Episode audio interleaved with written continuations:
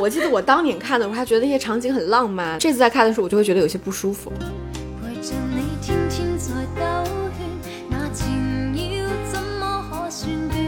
声音在这部电影当中，其实它可以单独变成一种平行的叙述。嗯，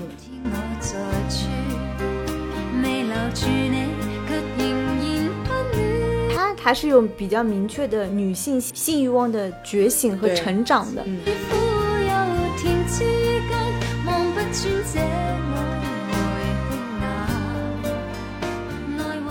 欢迎收听电影疗养院。大家好，我今天是即将游走在午夜戛纳的小猪猪。为什么是游走啊？就是可能到了半夜就变成幽灵，对，到了半夜就是整个神志不清醒，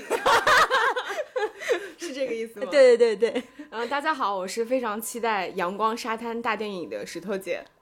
天哪，我们我们是要去哪里？我们是要去戛纳了吗？没有了，马上马上就要启程，就是呃，在这里跟我们的听众们分享一个巨大巨大极大的好消息。其实我们已经在群里面说过了，对，那就是电影疗养院有收到戛纳电影节的官方邀请，我们其实是以音频媒体的身份，也就是播客的身份，申请到了今年的媒体证。嗯，哇哦，这这个应该是，反正至少我们认识的所有的主播里面，我们应该是唯一一家。就是真的以播客的名义申请到的，因为大多数的朋友他们可能就像我们认识的很多媒体人啊、影评人，他们是以自己的文字媒体对自媒体的这个身份，所以还是很开心的。因为我还记得我们就是写那个申请的时候，我们有算，就是疗养院已经做了有一万分钟的上线的节目，就然后我们也马上要到五周年，就感觉好像是做了一件很了不起的事情。对，包括就是我后来在跟一些客户、合作伙伴去讲这件事情的时候，我就跟他们说：“你们看，其实做播客是有价值的，就是我们不一定真的拿到了很多流量，或者我们甚至都没有商务，但是你看，哎，我们被戛纳电影节邀请了，说明戛纳有品位，戛纳非常有品位。然后包括就是那天公布了，在群里公布了就是这个好消息之后，就是我们好几个听友就说，咱们主播是国际女主播，嗯，对吧？International。” 回来了之后就是 international 的，对对对，嗯，那我我想问你，就是如果现在去了戛纳，你最想做的一件事情是什么？天呐，你说是一下火车吗？对，就是你，就是你现在想到的，也不用一下火车吧，就是最想做的一件事情，就是踩在戛纳海滩边，它其实是偏鹅卵石的那个石子上，喝一杯啤酒。嗯，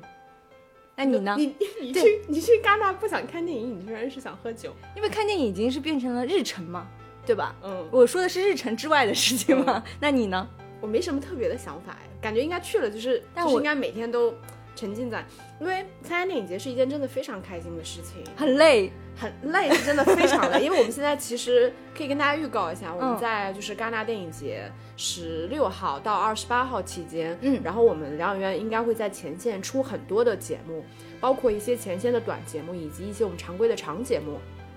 然后欢迎大家收听。然后呢，累它虽然是累的，但是呢，就是你会觉得你生活的就是在电影节期间会觉得那个环境就是很梦幻，因为周围所有人都是搞电影的，都是来看电影的，然后聊的都是电影，就是太开心了。所以希望就是在座的各位听众一定要锁定电影疗养院，就是五月份的所有节目。嗯，那我们今天还没有聊到，我们今天这期节目要聊什么？对，我们因为想要在。戛纳之前呢，我们想做两期偏前瞻性的内容，然后我们就选了一位导演陈英雄，也是我们之前其实没有做过专题或者是相关的经典回顾的。那陈英雄他其实是一个法籍越南裔，然后可以说他的作品在很多中国影迷当中也是比较有一席之地的吧。嗯，所以今天我们其实是回顾他的处女作《青木瓜之味》，然后顺便我们会简单聊一下他今年因为是凭借他的新片嘛，叫。呃，法式火锅，但是其实有其他的翻译叫多丹布法内的欲望，其实它的法语名是叫 La Passion de Dodan Buffon。你最近法语练的怎么样？挺好的，挺好的是能带我回你法国老家的时候，就是没有任何的隔阂，对不对？没有任何，就 parfait。好的，因为呃，这个电影就是它的那个中法译名，发现有很大的差异啊。其实直译的话，就是关于这个美食家叫多丹布法内他的欲望，或者是他的激情吧，就不一定是欲望了，因为我们还没有看到这个电影。那这部陈英雄的新作呢，它是改编自呃马塞尔鲁夫一九二四年的小说。他那个小说的名字其实就是呃多丹布法内的生活和激情，我不知道翻译的对不对，有没有正确的译法。然后它的男女主角啊，女主角是我很喜欢的朱丽叶比诺什，她饰演的一个叫。U g e n i 他是一个厨师，然后男主角呢是法国很有名的一个演员，叫 Benoit Magimel，他饰演的是一个美食家。其实这个故事就有点点像那个《美味情缘》，但它的时间背景其实是在1885年，也就是19世纪。而且这个电影呢邀请到了法国就是目前在世的最有名的米其林三星主厨 Pierre Garnier，在其中担任一个小角色，并且会担任这个美食顾问。所以我倒与其说期待这部电影有多好。看，我相信这里面我们看到的菜肴应该是非常非常精致和美味的。你你会期待就是这个片子吗？就是因为我们现在现在我们全是盲猜啊。对，盲猜嘛。对，因为这个片子其实信息也非常的少。嗯，就从你现在拿拿到的信息来看，你觉得你期待就是法式火锅这部片子吗？我我只能说我期待里面的美食和菜肴吧。嗯嗯，而且我我现在只看到一些就是外网的一些基本的信息，包括一些剧照。因为蛮少的，对，蛮少，因为它十九世纪的法国嘛，而且它取景地是在一个卢瓦尔省的一个城堡里面，所以应该是以内景为主的。然后可能就是又有爱情啊，又有美食啊，可能我我觉得我们期待不要抱得太高吧，可能理解为一个比较有陈英雄文艺腔调的一个古代法国美食电影。其实我我对它的期待没有特别的。但我们就拭目以待嘛，对啊，反正到时候会看到。对，嗯，那这个电影就是我们今天要聊到的，就是《青木瓜之味》，我觉得它应该算是在我们中国的影迷心里面，关于陈英雄导演的片子里面最有名的一部作品了。对，包括我们现在还是能够在很多那种。社交媒体上看到网红可能会学他电影里面那种构图啊、配色啊，然后包括里面小梅那种就是在燥热的环境下非常清纯、那种贴头皮的，就是那种黑发的亚洲女生的那种样子，就还是挺红的。这部电影是一九九三年由陈英雄导演及编剧，然后由他的太太陈女燕西主演的这么一部，我觉得充满了呃南洋风情的一部看上去非常浪漫的故事。因为陈英雄他其实还是一个挺低产的导演，嗯，就是他之前有一部短片是九二年的《望夫石》，嗯，然后一共长片的话是六部，然后包括像《青木瓜之味》，还有一九九五年的《三轮车夫》，以及两千年的《夏天的滋味》，然后被并称为就是陈英雄的越南三部曲。嗯。然后他到后面就是零九年有一部半啊半雨行，然后再到二零一零年他有一部《挪威的森林》，然后《挪威的森林》因为它是部很显然它是个日本片嘛，对，就这个电影其实我看过。因为我还挺喜欢松山研一的，但是我我对这个片子就是细节几乎就是毫无印象。然后再到二零一六年，他有一部《爱是永恒》，就是你你，因为我们这次做这个节目，算是陈英雄他一个老片的回顾吧。嗯，就是你对你还记得你当年看《青木瓜之味》对他的印象，跟你这次再看会有什么差别吗？我觉得我当我当年只看到了很多美好的东西，嗯，什么青涩的爱情啊，就是一个。一个丫鬟爱上了少爷，然后 最后就是有情人终成眷属的。但我这次再看的时候，我觉得是这部电影其实是充满矛盾的。它它平静当中有特别多不安的元素，然后看似比较舒缓的那种节奏里面，但是有特别多夹杂着一些女性议题，对吧？阶级议题啊，当时的一些啊政治背景、战争的背景等等。然后另外一点的话，就是它的那个配乐。因为我们现在很少能看到一部电影，它有从头到尾还有这么多自然界的声音，嗯，各种蝉鸣、蛙叫，对吧？什么这个是蛐蛐吗？还是各种虫子的叫声？所以感觉还是挺不一样的。我觉得它其实是一部还算是挺有挺有张力，因为挺矛盾的一部电影，嗯。对，我也记得我当年看这个电影的时候，我我还去翻了一下豆瓣儿。嗯，我豆瓣看这个电影的时候是二零一二年，就是已经十一年了。但是我恍惚记得我对这个片子的印象就是像你说的，就是一部燥热的，然后看上去有些清纯，但是又有带有一丝丝那种性欲望，就是浓烈的那种片子，就是非常有那种南洋的风情的那种片子。但具体就像你说的，可能是我当时印象可能就是一部比较烂俗的爱情故事，对吧？跨越阶级的。爱情，然后包括男女主角，其实台词并没有很多，你就会有一种啊，好像是一种很浪漫的感情。然后这次其实我重新看了两遍，然后我也我也能体会到你说的，就是我第一遍看的时候，我觉得还是拍的很好，嗯。然后当我第二遍再看的时候，我会觉得我产生了一些不适感，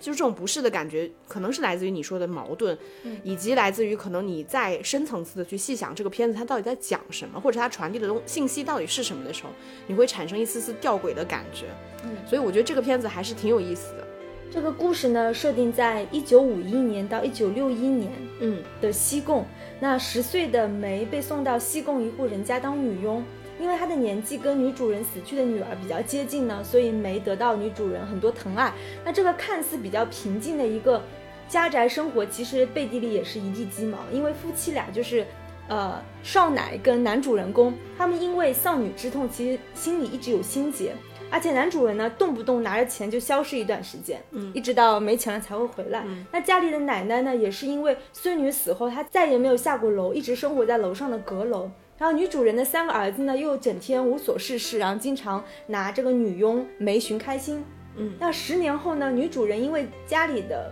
变故呢，开始变卖家产，所以忍痛就把梅送到另外一户人家当女佣。那这个新东家呢，是一个很年轻的作曲家，嗯，钢琴家，嗯，啊，也是呃，他曾经女主人儿子的朋友，所以其实梅在年少的时候就已经对他就是暗生情愫，嗯。那这个男主人呢，在日复一日的和梅之间比较沉默的，甚至是带有一些阶级区隔式的相处当中，他就爱上了梅。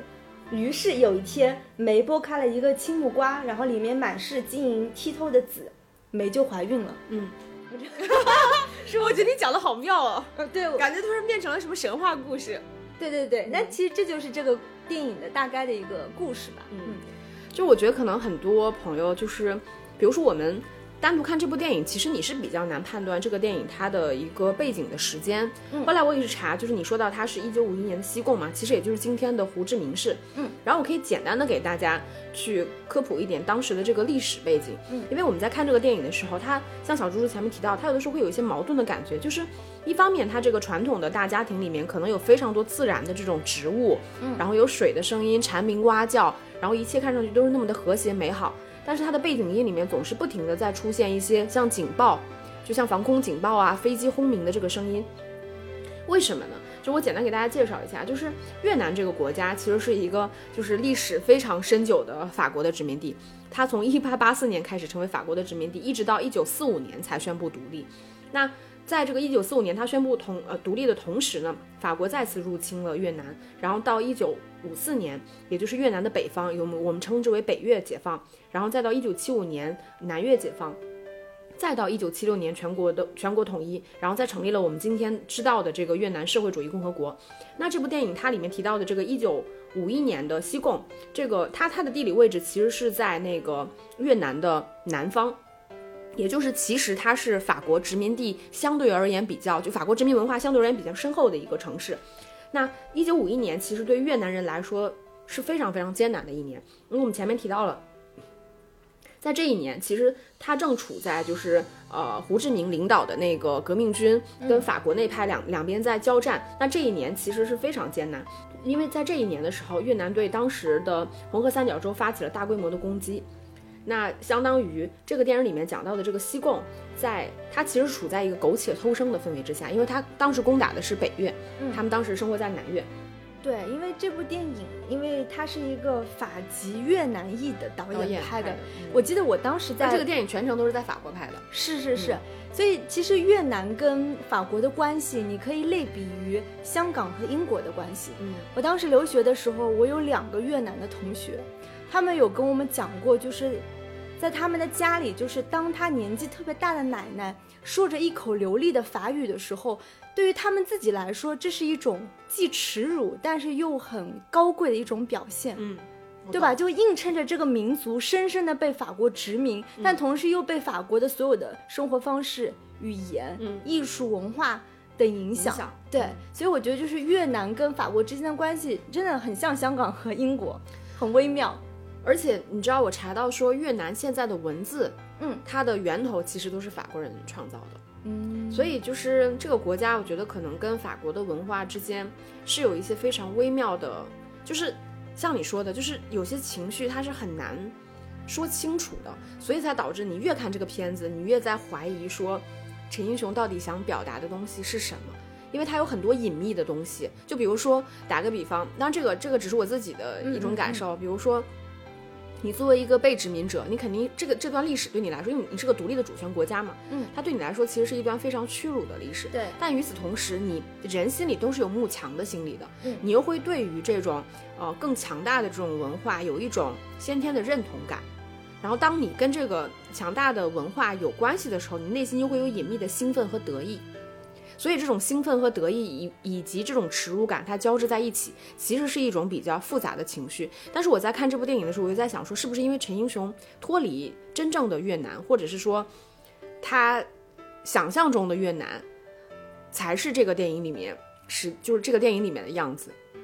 因为你我不知道，就是越南人看到这部电影，他们能不能一下子判断得到，说这个是。什么时空下，一是否是一个真实的越南？因为你怎么看这个故事，它其实都是一个纯纯的架空的，对，带有极强的虚幻色彩的这么一个强设定的故事。当然，这个是我们闲聊到它的一些背景啊。这个电影具体它的那个创作上的东西，我们可以再接下来往下聊。嗯，然后我可以再补充一点，就是，然后我可以再补充一点，就想到了前几天就是。戛纳电影节的发布会嘛，就第一次发布会，就是，呃，他的总监福茂他就说了一段话，我真的还记忆犹新。他说，过去二十年我们关注了太多亚洲，嗯，我们发掘了太多亚洲的电影导演、优秀的创作者。从现在开始，我们应该去关注非洲。就是，所以我们今年其实是有很多东非、西非、南非，像什么塞内加尔的导演去去入围。他觉得戛纳的一大使命就是通过电影去展现不同国度的魅力。这就让我想到了这部《青木瓜之吻》，因为他当年也是就是拿下那个金摄影机奖嘛。嗯，然后所以《青青木瓜之吻》它本身呈现出的一种法式越南风，我觉得是。符合戛纳本身的一些趣味，哎，我就这么说，就算《青木瓜之味》是二零二三年的片子，他出去参参展戛纳，我觉得他都能拿奖。是是的，是的，就是这个东西，我们看到《青木瓜之味》，你只要仔细看，你就会觉得它这个东西就是会讨戛纳电影节喜欢的电影，会讨法国人喜欢的电影。对，再加上就是。我们印象当中的一些越南电影，其实很多是以好莱坞为中心的对越南的注视，像那个奥利弗斯通的那个呃越南三部曲，什么野战排，对吧？然后像像那个现代启示录等等，都是跟越战相关的嘛。对，就是我们视角的，其实就被好莱坞带走了这种越南视角。但是因为这一部其实是我觉得陈英雄他很很私人化语境的越南，而且听说他当时取景的时候也想回越南拍。但因为各种现实的因素，他最后是在巴黎郊区全部搭的实景完成的这个拍摄。但是它搭的景真的很好，因为它这个电影大多数的时候还是室内景嘛。嗯。但是它有一些外景的时候，你会觉得虽然看上去那个外景是狭小的，然后也没有展示说特特别多的这种外景的风貌，嗯，但至少不会让你觉得特别的廉价啊、虚假啊。就是它营造的那种怎么说？我觉得是那种非常南洋风情的社区文化，还是有一些些的。嗯，是，就包括他演员当中，其实除了饰演那个老仆人的那个阮应华，他是从越南请过来，就指导其他演员，就越南人应该有的一些姿态啊、说话方式啊等等，其他人基本上都是法籍越南人，嗯，就是他的一个一个创作背景。那我们先来聊一聊这部电影吧。因为这个电影，它其实从故事跨度上，从五一年到六一年嘛，但实际上它主要的经历还是因为这个电影其实还是比较明显的，就是在以这个陈女燕西她的这种饰演的小梅，小的时候是个小女孩嘛，嗯，就是第一段的和第一段这个家人家里面的这个生活状况，她在这里面的观察，跟第二段她去的第二家的那个少爷的名字啊，我光中文就找到了好几个，我我反正我之前看我看到的那个。呃，电影的版本翻译成说是阿全，我就姑且称他为阿全啊。嗯，对，因为我看到名字好多，还有什么浩仁。对我怎么印象中是浩仁？因为名字我真的不知道翻译，因为我不懂。那就少爷吧。就少爷，那就少爷吧。就是，然后它其实分成这两段嘛。然后这两段家庭生活其实是一个比较明确的对比。就是第一家，它其实是一个非常传统的这种感觉，是越南的这种大家庭，然后更偏其实是这种华人文化覆盖的。家庭结构也是非常传统的这种，有一个婆婆，对吧？是这个家里面的权威，永远生活在二楼。你看她生活在二楼，就已经证明她是这个家里的权威，她从来不来一楼。她吃饭什么都要别人给她送上去。然后还有一个就是前面提到的这个，呃，这个家里面的女主人，其实这个传统的大家庭呢，她的生活其实并不愉快。我们可以想象这个大的大的背景，就是在这个，呃，战争的背景之下，这个女主人她其实是一个非常传统的。这种越南女性吧，然后被老公抛弃了好几次，也被婆婆嫌弃，但是她仍然承担着一大家子的这个重任。然后她这个家庭的人人很有意思，因为她有三个儿子，嗯，然后有两个小儿子。那小儿子呢，一个看着一个大一点的小儿子呢，看着非常的安静懂事，但是他其实就是那种看上去跟实际他内心的这种郁闷，他是无法疏解。所以我们在电影里面经常能看到他会用蜡热油，对，用那个蜡滴死烫死蚂蚁。或者是那个蚂蚁明明还活着，他就用手戳死那个蚂蚁，但他看上去是一个温良无害的。然后另外一个就是调皮捣蛋的，他其实对小梅是充满了这种攻击性，甚至是这种性攻击性的一个小孩儿。然后这个男主人的感觉就特别像是那种我们以前看《活着》的那种非常落魄的，就是带有一些怎么说这种传统糟粕的纨绔子弟，就落寞家庭的纨纨绔子弟。对家族没有任何的这种责任心的这种男的，花天酒地，外面养女人、赌博什么乱七八糟的。然后呢，还有一个人就是这个佣人阿婆，对吧？非常的善良踏实，有一点碎嘴子什么的。但整体在这个大的背景下，其实大家相对而言都是比较压抑的。然后我们在这个店里面，其实你经常能看到陈英雄会用那种景框，就是那种门框来框住这个家里面的男主人。他这个他，你可以仔细看他拍男性跟女性其实有很大差别的。就男性都被困在这个窗户的背后，他们属于这种被隔挡、被封禁，但同时他们都是想挣脱的那种。其实我觉得这是跟这个当时的战争背景有一些些关联性的。嗯，当然这个是我自己的过度解读啊，就是男性其实他可能是有一些想要参战的，就是想要冲出这个家家族困境的这种冲动的，但。但是现实是他们都被困住了。然后女性呢，你会发现女性在这个房子里永远是游走的和流动的。他们会在这个厨房啊、大院儿啊，然后包括卧室啊、包括一楼、二楼啊等等。所以女性本身是流动的、奋进的。但在这个大的氛围里面，其实小梅，我觉得她是这个院子里面看上去最沉默，但同时代表着这一院生机的人。她在这个地方来到这里，其实她是。呃，相当于是在探索一种像生命力一样，所以我们看到这个这个时期的小梅，她基本上穿着都是绿色的衣服嘛，然后她会去观察生命，对吧？观察自然的这种流动，蚂蚁搬家呀，就是那个蛙鸣蝉叫啊等等，它其实是一种非常顺应的这种姿态。那到他其实到了第二家之后，也就是六一年这个时间点的时候，我们能看到第二家其实跟第一家无论是在房子上面，比如说第一家是很传统的，但第二家明显是更加西化，更加符合我们想象中那种呃南洋文化的刷的彩色的那种，对吧？马卡龙色系的那种房子，台灯啊什么的，然后也会有他就是那个少爷的未婚妻穿的非常西化的高跟鞋啊礼服啊。就是连衣裙啊，包括这里面会出现钢琴呀，包括吐司啊等等。对，食物也是一个对比。第一家可能就吃些什么菜心炒肉啊、大米啊，对吧？到第二家可能就吃吐司啊。然后包括人物的对比，就是传统的是一个大家族。一大家子人，然后到比较现代的，或者说比较西化的，他其实就是一个孤独富庶的这种钢琴家，会头打着蜡，穿着西装，对吧？所以对小梅来说，她其实是一个穿针引线式的人物。她从一个呃传统的越南式的家庭，到了一个偏现代化的越南家庭，然后他同时也把一些传统的东西带到了这个西式的家庭里面，比如说这个青木瓜，对吧？嗯。然后包括他的服饰、他的习俗，他其实全部都带到带到了这个新的家庭里面来。所以我觉得，就是我们虽然。我们前面会说，你感觉他这个拍的这十年的越南，或者说西贡是否真实？我们先不提。我觉得至少在这部电影里面，他还是把这个地区，或者说这十年之间这个文化的差异变化，以及这种新老对立，男性女性之间，我觉得表现的还是非常好的。对我有一点其实也蛮困惑的，就是刚刚石头姐也提到，就是这两个家庭，无论是他前面一户主人家，还是后面那个少爷，你会发现这个电影里面所有的男性，他是跟当时的世界格局是格格不入，他是不入世的，他们都是喜爱音乐的，或者是在外面花天酒地也好，就是具体在电影当中没有呈现，但是没有一个人，没有一个男性，他会去。谈论时事，参与时事，其实这个就已经某种程度上，其实他里这里面的男性人物都是笔画的，他是不那么现实、现实主义向的，对吧？所以就是能看出这部电影还是有比较多女性主义议题的。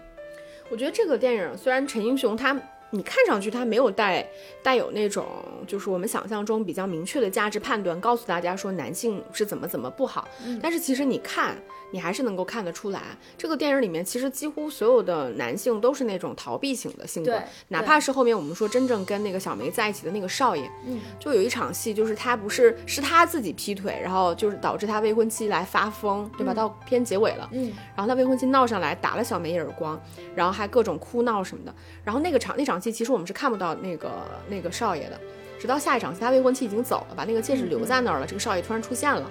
对吧？然后你就会发现，这个里面所有的男性，就是无形中吧，我觉得导演其实还是表现了一些，就是这种男性的逃避的东西。就我我，因为我这次除了看这个，我还看了一下陈英雄之前九二年的那部《望夫石》，也是个短片，然后也是陈女燕熙演的。那个电影它其实也很有意思，就是它就是拍那个，相当于它是一种非常东方化的那种呃视觉视听方式吧，拍了一个非常就是古希腊的那种传统悲剧，就是兄妹俩乱伦。的这种故事，然后包括什么阿克琉斯之种啊，嗯然后他那个里边也是，就是这个男女呢本身是有这个血缘关系的，但是双方在不知情的情况下结合了，还有了孩子。后来这个男的偶然知道了说，我因为我们有这个呃血缘关系，我没有办法承受这种痛苦，所以这个男的就走了，嗯就离家了，然后给他的太太打了个电话，就告诉他说，其实我们是兄妹。嗯然后呢，后来当然电影并没有演出来，他只是用一些这个对话的旁白音告诉我们，后来这个女人她为了要养这个孩子，又要去当妓女，后来孩子还是病死，反正就是生活其实非常困窘、非常落魄的。但是你看那个电影到这个电影，所有的女性其实碰到问题的时候，她们都是在解决问题的。嗯然后包括我们说这个电影里面小为什么小梅这个角色，她在两两个家庭里面，包括从一个家庭到另外一个家庭，无论家庭结构是什么样，你永远能看到她是动态的。嗯，她永远是闲不下来的，她永远是在走动的。她是其实她从空间而言，它是一种空间的流通，嗯对吧？嗯就是至少在那个大的背景之下，这个女性她是有力量的，她是有生命力的。那所有的男性都是都是静止的，他们都被困住了，他们甚至无法离开这个房子。就是我觉得这个就是暗含的，我觉得它关于男性和女性的这种表达跟对立吧，啊，甚至可能没有对立吧，因为女性甚至能够包容男性。是，而且这里面也能看出三代女性的一些差异，对吧？奶奶足不出户，对吧？虽然她有一个追求了她很久的嗯老爷爷，但是她依然就是拒绝一切可能性。嗯，就是奶奶应该是一个非常标准的，就是可能我们的奶奶辈，就是时代对女性压迫的嗯。遗留下的一这样的一个人物，还比较哎，典型。哎这个就是应该以前会给她颁一个什么什么什么什么烈女什么对忠贞的那种忠贞牌位的那种排位的，嗯对吧？然后那个少奶就是丈夫，对吧？就是特别不中庸，但她一个人又要撑起家庭，又要撑起事业，对非常隐忍付出的那种的。他这个就很像我们母辈的那种，嗯他可能对生活、对苦难是一种无声但是温润的反抗，嗯还是有反抗。但是像小梅，我觉得她已经是一个特别，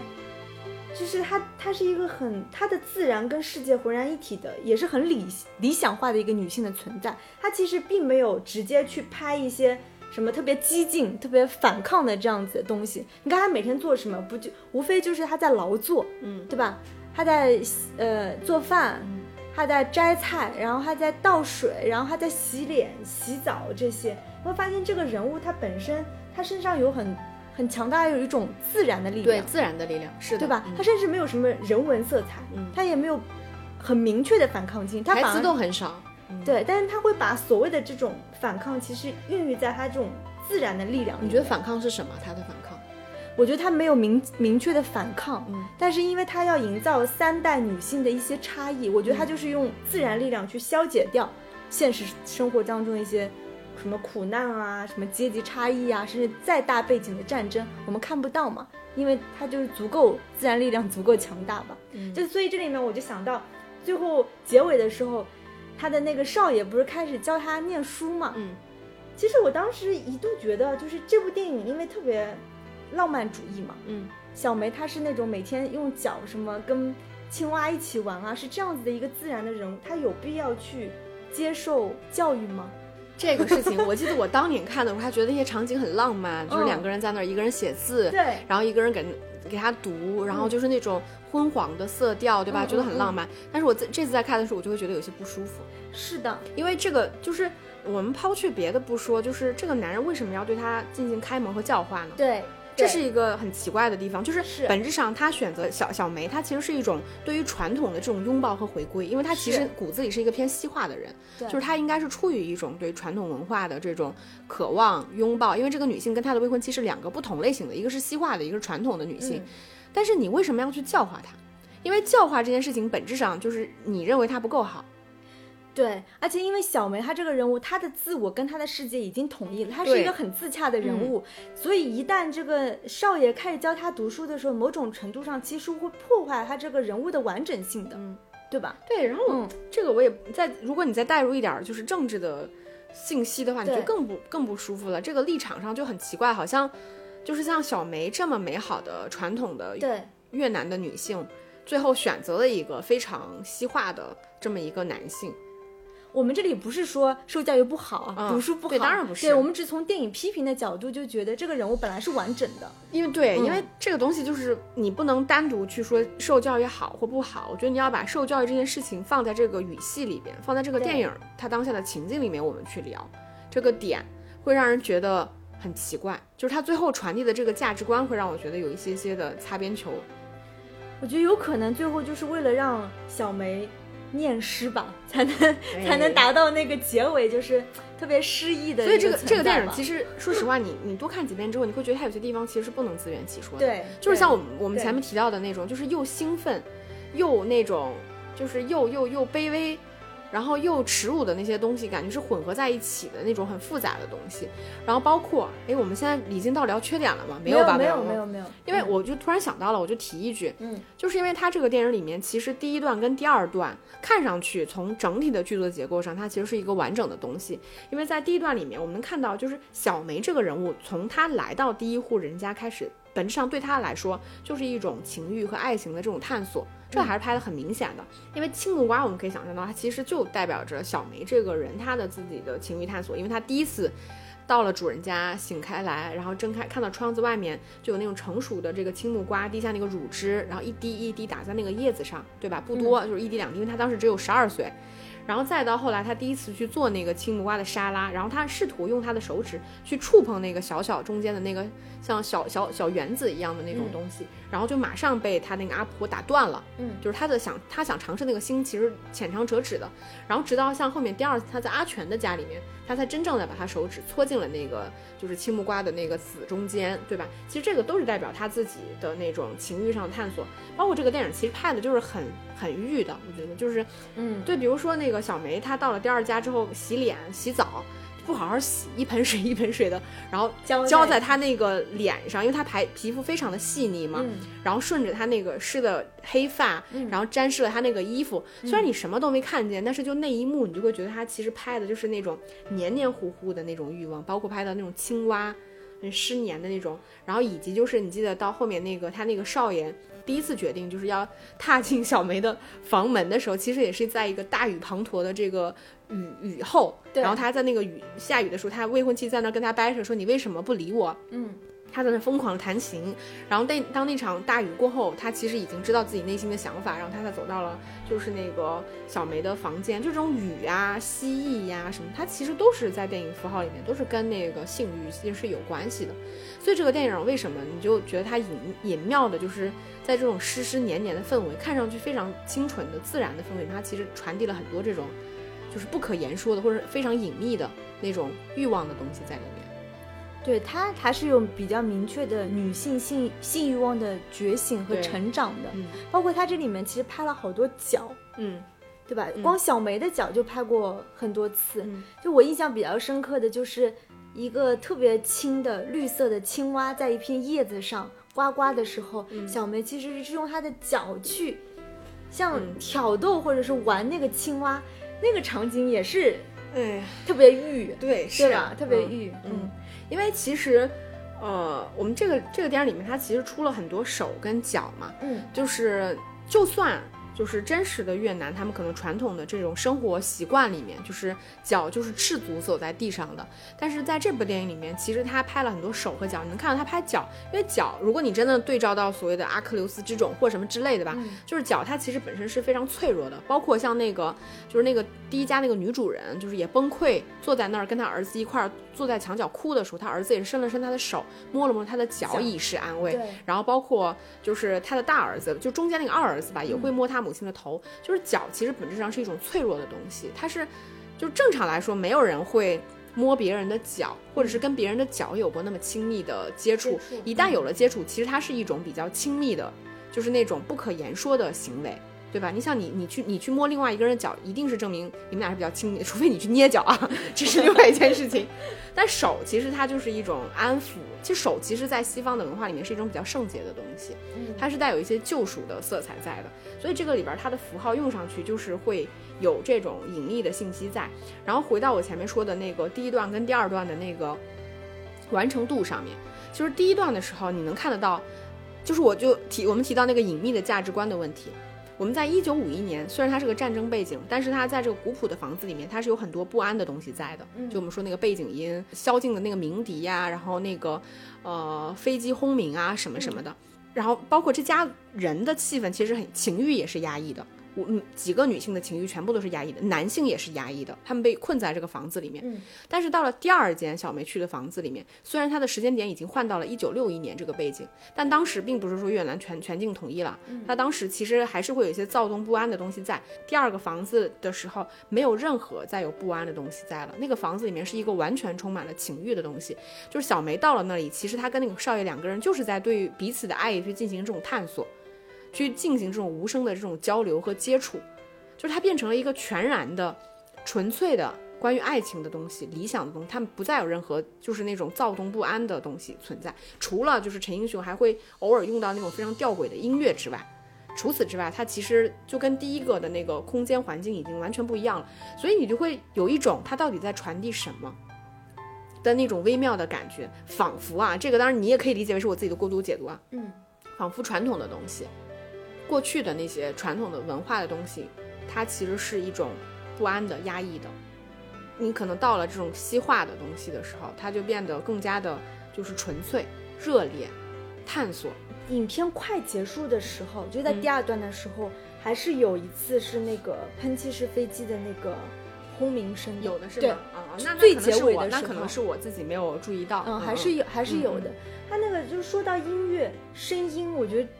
因为我看他的整个那个创作的团队，嗯，纯纯法国人，嗯，无论是音乐剪辑、摄影指导什么的，就尤其是音乐，我呃声音，我真的觉得用的特别特别好，对对吧？首先是自然界声音的多样性，嗯，特别多，然后他台词特别少，再加上你刚刚说的很很吊诡的那个。就非叙事的那种配乐，嗯，对吧？我因为我其实不是很懂音乐，但我知道它不是弦乐，嗯，它应该就是可能偏这种钢琴类的东西给他。没，他我后来仔细分辨了一下，他应该是弦乐，就是是就因为我只注意了那一段音乐，我当时觉得那个音乐用的非常诡异，就是我说的那个那个少爷。他是就是在门口徘徊，后来走进了小梅房间。他在徘徊的那个时候，他用的音乐，他应该是用了大提琴跟小提琴，但是他同时用的时候，这两个，因为我们知道这两个弦乐，它的音域是比较差的嘛，一个比较高，一个比较低。然后但当时他当时还有一种其他乐器，我没有分辨出来啊，制造出来的那种很诡吊诡的音乐。但我当时就有一点觉得没有想清楚，就是为什么要在一个看似双方爱意。传达的那种，就是已经要就是接触的那个时候，用这么奇怪的音乐，然后伴随着这个男性走走入这个女性的房间，他甚至不是那种隐秘的音乐，你知道吗？他就是那种诡异的音乐，而且它很抢戏，就感觉声音在这部电影当中，其实它可以单独变成一种平行的叙述，嗯，对吧？是的，因为他他在制造这种不安感，因为其他我们听到的自然界的声音啊，嗯，它是很很舒缓的，很平静的，对白又少。所以声音真的很很抢戏，我觉得还是在制造一种一种不安，包括结尾明明两个人已经结合了，甚至孕育了新生命啊，他们俩在读诗的时候还是有这种飞机的轰鸣声，你就感觉就是好像这个传统的脆弱的文明依然是在这个所谓的某种更大范围内的战争的威胁也好，或者政局的动荡之间摇摆。说不定啊，当然这都是我们自己的揣测。我觉得说不定这只是就是出于创作者，比如他自己的身份，他是一个就是法籍的越南人，对他可能本身的情感和情绪是复杂的，所以在很多创作的时候，不像我们这么说的一二三四五，对吧？人家创作本身就是出于一种自觉，可能在他当下的判断里面，那个情感的表达，他的内心深处他就是不安的，就是觉得。就是他，就是毕竟创作这事情，他不是有一个明确的答案，就是说我已经想清楚了，这个东西就是一，这个东西就是二，可能他就是把他想不清楚这件事情的那个情绪，把它保留了下来。我觉得有可能就是我们最后看到的那个样子，因为就是他第二段那个感情，其实并不像我们当时小的时候看到的那种真的非常罗曼蒂克的那种爱情故事，它不是，它其实甚至这个感情本身它就是很诡异的，它就是有一些。甚至是，就你要用现在的价值观来说，它其实甚至有一些不正确的价值观在里面的，那种奇怪的情绪在掺杂掺杂着这两个人身上所所带的那种阶级阶级对，然后以及这种就是传统跟就是法国文化之间的这种很很奇妙的勾连，所以就是让这个电影呈现出来的东西，你会觉得你越深想，你越想不明白他到底在做什么的那种复杂的感觉，嗯。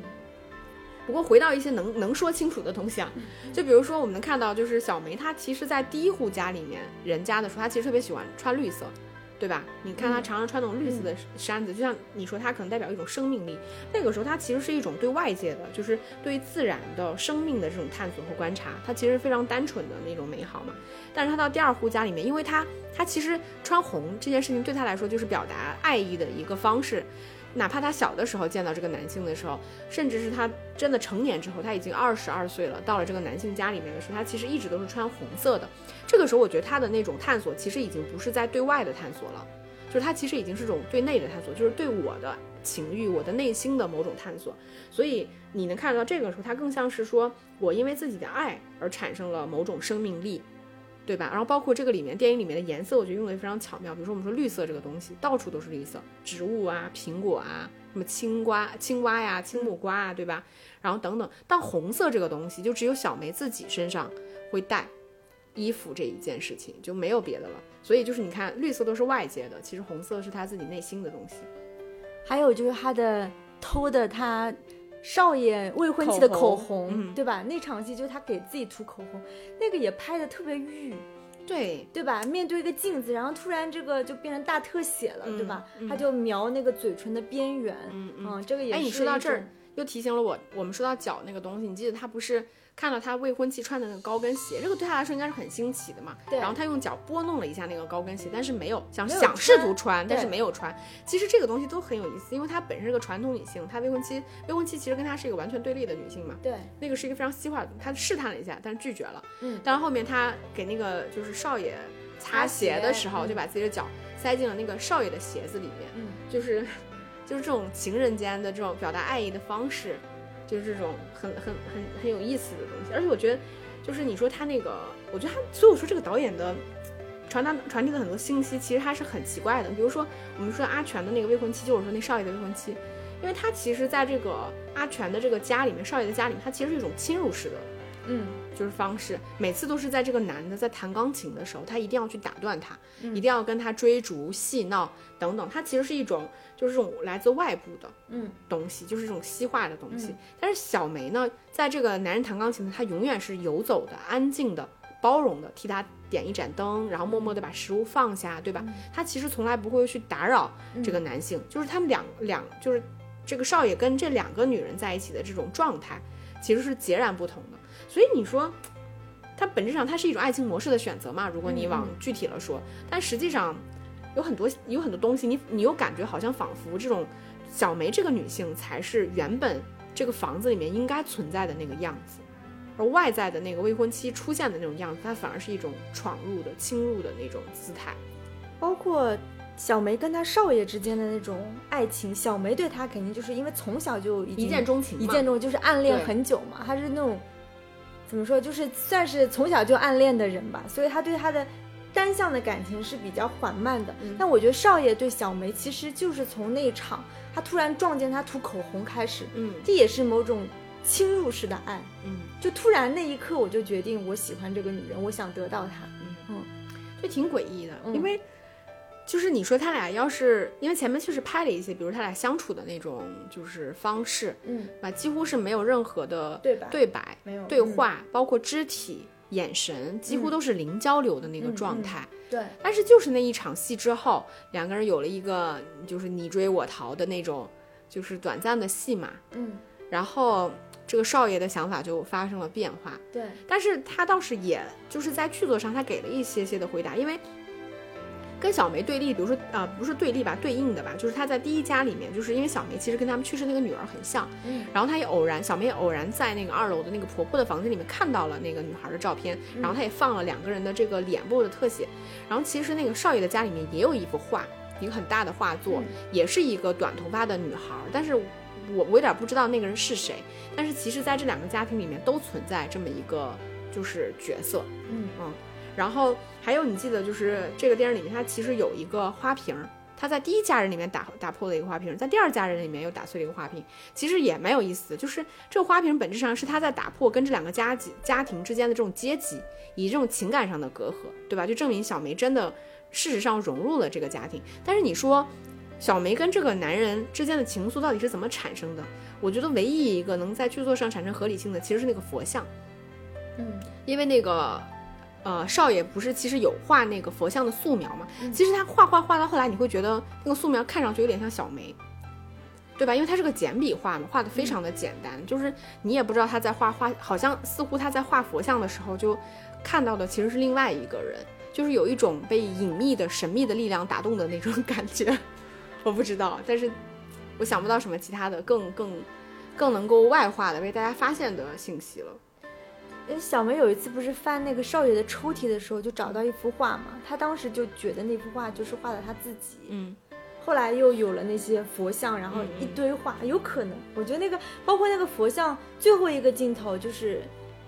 慢慢的那个从下面往上推，那个佛像已经变哦得，哎，很五彩你提斑斓醒了我，有一场戏不就是那个佛像的那个素描跟那个口红都放在这个少爷的抽屉里边儿，对，然后是小小小梅把口红拿了出来，是对吧？然后那个嗯抽屉里边就只剩下了那个画像，嗯，哦后来其实也暗含对也暗含了那个少爷的选择嘛。对啊，后来不是被未婚妻也发现那些画才嗯才去找小梅撕逼的嘛？嗯对，嗯。那我们再来聊一下，就是这个电影里面，你觉得就是很，反正我们也不说它是缺点吧，嗯就是一些很诡异的部分。就是我反正看到后来会觉得有一些些的不适的地方，就是我觉得它这个里边确实包含了我们以前经常在店里面会聊到东方猎奇的部分。嗯就它其实是一部非常猎奇的电影。就是虽然说我们作为亚洲人，或者说它里边儿其实。我觉得作为中国人来说，可能你看这个电影很多的信息你会觉得熟悉，比如说菜心炒肉这个东西，嗯，就是我还我因因为我很喜欢天水围的日以渔业嘛，嗯。我最近买的阿婆就是这样炒的，嗯。先在那个油锅里面放那个肉片炒一炒，把它盛出来，然后再放那个青菜炒一炒，然后那个再把那个呃肉倒进去，还还是反过来，反正就是他们俩有这样的一个顺序，嗯就它其实是一种非常就是呃我们亚洲的，就是。料理的方式，包括这个大米啊什么的，包括我们能看到他们家有那种传统的花瓶啊，然后这种传统的家庭结构啊等等，就是它其实是一种非常东方化的，就可被就至少我们这个民族可以理解的东西。但同时呢，我又觉得这个里边所有的，无论是在构图、画面、故事、演员，包括他的情感内核和表演，就是它都是非常东方，但是又不是真正的东方。就是我们提到的所谓的东方猎奇这个东西，它表现出来所谓的东方是一种被教化的、架空的、失意的结合后的这种东方，就本质上它就是存在了某种，我觉得你也可以说它是创作上的一种，就你可以理解为它是一种创作吧。但我理解，我理解它其实传递出来的信息，就是它的内核本身你很难去把它描述清楚，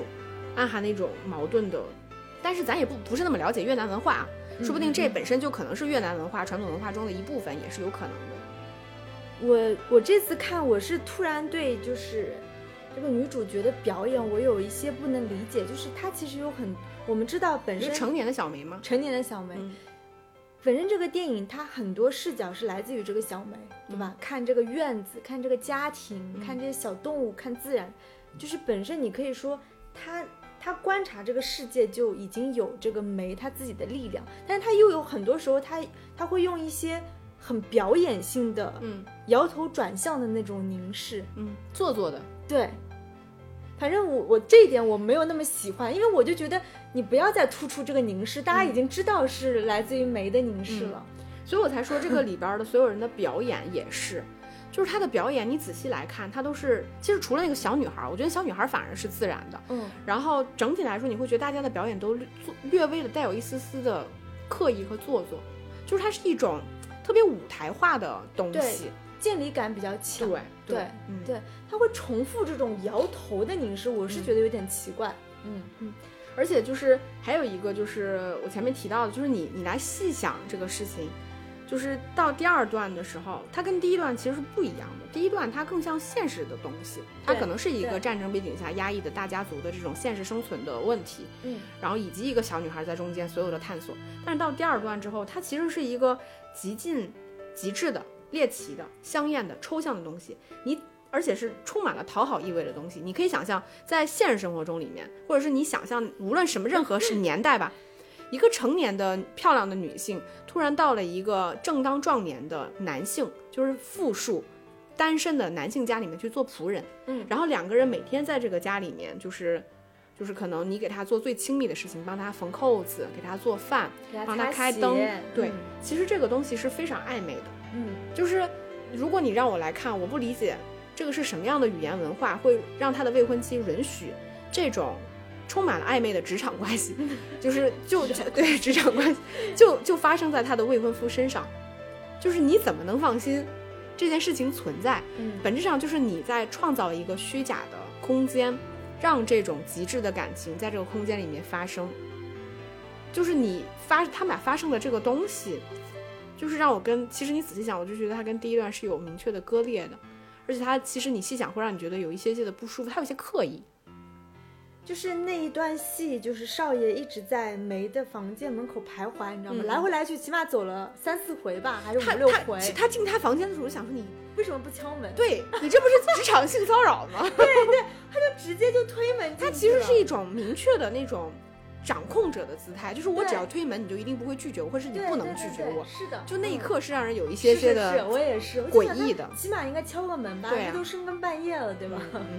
所以我我后来就是。就是我想想，就大家有的时候不是也在吐槽陈英雄嘛，对吧？就觉得他可能这些年没有进步，说他对，就是创作力确实是不行。然后呢，嗯，反正我我后来其实还去特意看了看了一会儿吧，没有看完，就是他那个三轮车夫，嗯，我也是没有看下去，因为那个片子它其实可能更偏。我们就我们摸着良心来说，如果你真的想拍一个现实的越南，那真实的越南图景其实应该是很落魄的，就是在那个年代背景之下。对。然后那个片子其实它可能就更加偏现实主义向一些。嗯。但是就是我也不知道，就是就是你会觉得有一些隐秘的东西，它就是没有办法让你那么的去相信你在看到的东西，或者是你很难。全然的去理解到这个导演他复杂的这种情绪，我觉得可能是存在一些他者以及这种文化之间的差异的部分，所以再到我说今年他入围的那个片子《法式火锅》，对吧？对，就是豆瓣大家可以搜到，就是多丹不法内的欲望这部片子，就是也会就是在没有那么期待的同时，也非常的好奇。是，嗯，对，因为你想他近几年作品，要么就是拍挪威的森林，其实很。很日式的，现在他又拍到了法国古代的美食，所以我不知道他能拍成什么样子，还挺好奇的吧？嗯，应该我我相信好看应该是好看的。嗯嗯，行吧，那大家就期待我们后面就是戛纳的节目吧，就一定要锁定我们所有的节目。嗯嗯，对，因为我们当时不是会录短节目嘛，对，可能就是戛纳当天就是一些就是前线的一些热门的内容啊，一些好玩的东西啊。对吧？比如说我们今天看到了谁谁谁啊？对对对，但是我们所有的短节目只会在某红色软件上上线，嗯，就大家还是要去锁定一下。嗯，好好的好的，好，那我们今天节目就差不多到这里了。那哦，对，我们在戛纳之前，因为还会有一期节目，本来想说拜拜，我们戛纳见，结果还不能说。好，嗯，拜拜，拜拜。